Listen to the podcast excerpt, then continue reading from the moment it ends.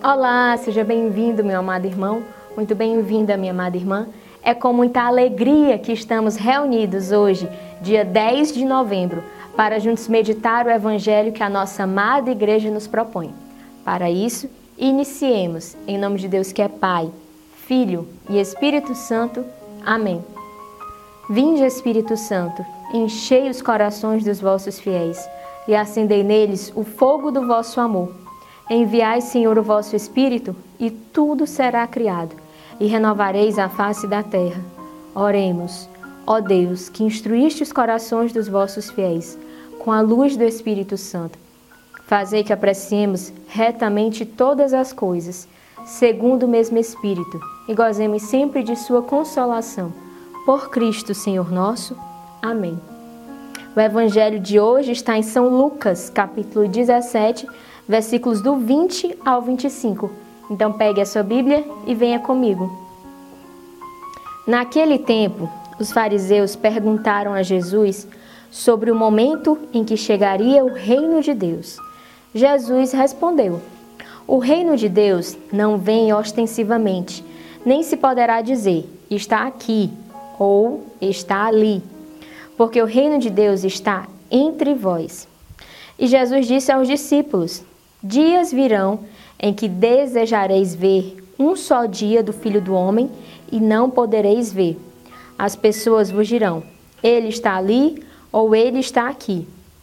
Não deveis ir nem correr atrás, pois como o relâmpago brilha de um lado até o outro do céu, assim também será o Filho do Homem no seu dia. Antes, porém, ele deverá sofrer muito e ser rejeitado por esta geração. Estas são para nós palavra da salvação. No evangelho de hoje, nós encontramos os fariseus perguntando a Jesus quando o reino de Deus iniciaria. O que, que essa pergunta mostra para nós? Os fariseus, assim como o povo judeu, aguardava ansiava pela restauração política de Israel. Eles queriam que a antiga glória de Israel, do tempo do reino do rei Davi, do tempo do reinado do rei Salomão, fosse restaurada. Então, quando os fariseus questionam Jesus, quando será? Eles estão em busca de um marco, estão em busca de uma data, de um dia em que haverá essa restauração. Aqui quero te convidar a meditar o seguinte, o seguinte ponto. Você já desejou muito algo? Você já quis muito algo? Talvez você tenha desejado muito uma promoção no seu emprego, talvez muito que um relacionamento amoroso desse certo, ou talvez você, meu irmão acolhido, que está nos assistindo nas nossas casas, deseje muito que termine o tempo de caminhada, deseje muito se tornar um membro missionário da comunidade de vida. Pois bem, Imaginou algo que você deseja muito? Você deseja algo. Como é a sua iniciativa? Como é a sua postura?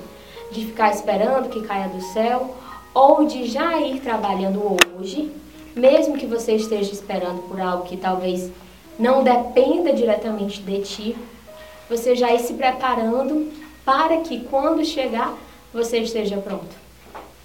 O ideal é que seja assim, não é mesmo?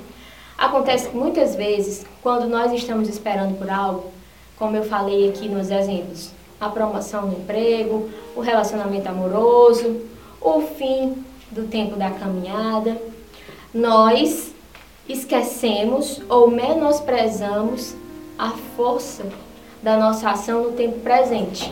Nós começamos a viver no futuro, esperando por um dia que vai chegar, esperando por uma hora que irá acontecer e vamos descuidando dos nossos dias e dias e dias comuns, dos nossos hojes.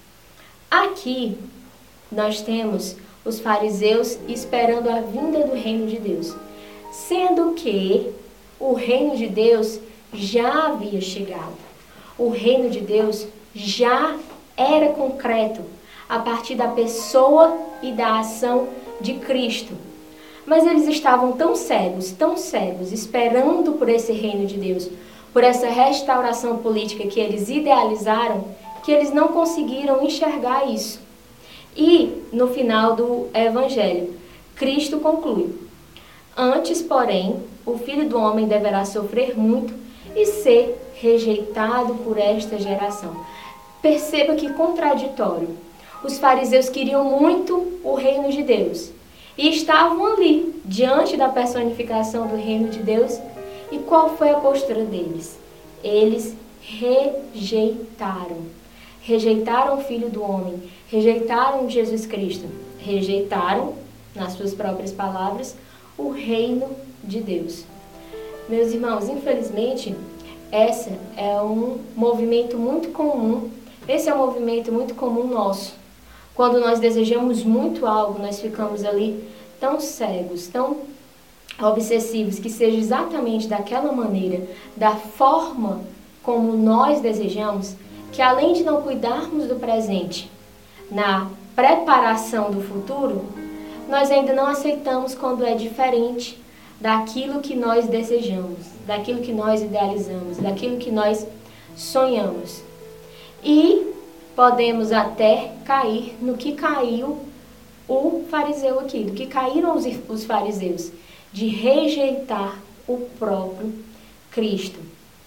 Então, diante de Deus, a nossa postura, ela precisa sempre ser a postura de uma criança, mas não uma criança birrenta, que só quer as coisas na sua hora, à sua maneira, mas de uma criança que confia e que se abandona em Deus.